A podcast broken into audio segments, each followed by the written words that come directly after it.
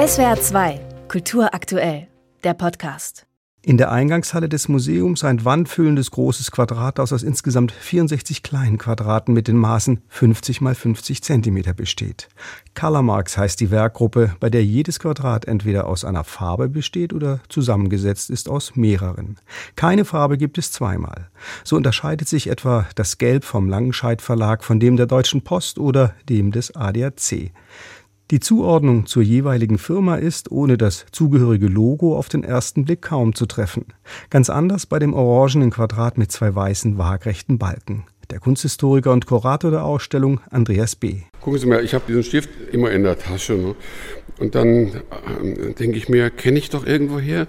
Da oben ist Stabilo zu sehen. Die haben sich in diesem Verhältnis von Farbe und Nichtfarbe, haben sich das Ganze schützen lassen. Und das hat überhaupt nichts Verwerfliches. Man muss nur darauf achten, dass da keiner einem was wegnimmt.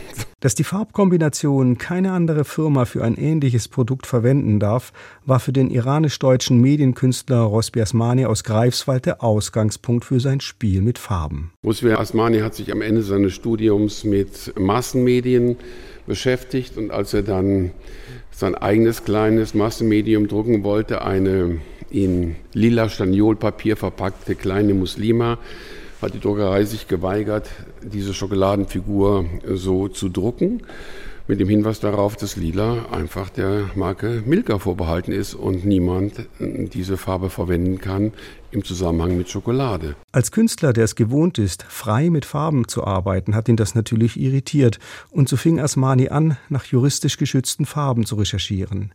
Mit knapp 100, die beim Patentamt gemeldet sind, setzt er sich in seinen Colormarks auseinander. Dabei geht es ihm um die Ästhetik der Farben. Farbfeldmalerei, bei der eigene Assoziationen und Interpretationen erwünscht sind. Dazu hat Asmani zusammen mit dem Kurator Andreas B. eine Auswahl seiner Colormarks im Ausstellungsraum des Museums auf riesige Billboards, also Plakattafeln übertragen. Darunter eines in den Farben Rot und Grün. Das könnte wirklich eine Arbeit der abstrakten Expressionisten aus Amerika sein aber es sind seit 1922 verwendeten Farben von Melita. Und dann habe ich mir gedacht, warum rot und warum grün? Klassische Komplementärkontrast. Und meine erste Assoziation, völliger Quatsch, muss ich Ihnen sagen, war rot oben das heiße Wasser, kochend, unten das trinkbare Produkt. Und dann habe ich so ein bisschen recherchiert und siehe da, die ersten 40 Jahre haben wir es umgekehrt gemacht. Also da war das Grün oben und das Rot unten. Eine der Plakatwände fällt aus dem Rahmen. Sie zeigt nicht Farbfelder, sondern ein einen Farbverlauf. Das Rot von oben links könnte ein Sonnenauf- oder Untergang sein, der über Orange und Gelb ins Grüne übergeht. Eine Landschaft vielleicht? Dieses Motiv hat sich Ricos Futterkiste schützen lassen. Ein Hersteller von Vogelfutter der auch gesagt hat, was die Großen können, kann ich auch und hat sich diesen sehr schönen Verlauf schützen lassen, den er natürlich abgeleitet hat vom Gefieder der Vögel.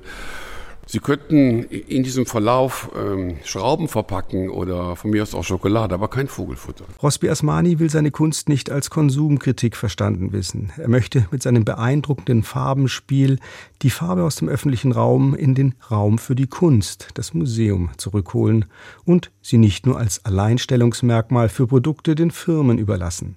Farben sind eben, wie der Ausstellungstitel schon sagt, All Our Colors. Andreas B. erinnert sich da an eine Begegnung im Museum für Neue Kunst in Frankfurt. Wir hatten mal eine Tapete mit einer lila Kuh von Thomas Beil an der Wand, kamen sofort die Juristen von Milka an. Und dann haben wir ihnen kurz gesagt, dass die erste lila Kuh auf grünem Berg von Marc Chagall stammt. Und dann sind sie abgefahren, haben sich nie mehr gemeldet. Also man kann über alles reden. Ja, und wenn ein Künstler das Feld nicht den Firmen allein überlässt, dann ist das genau seine Aufgabe. SWR 2 Kultur aktuell. Überall, wo es Podcasts gibt.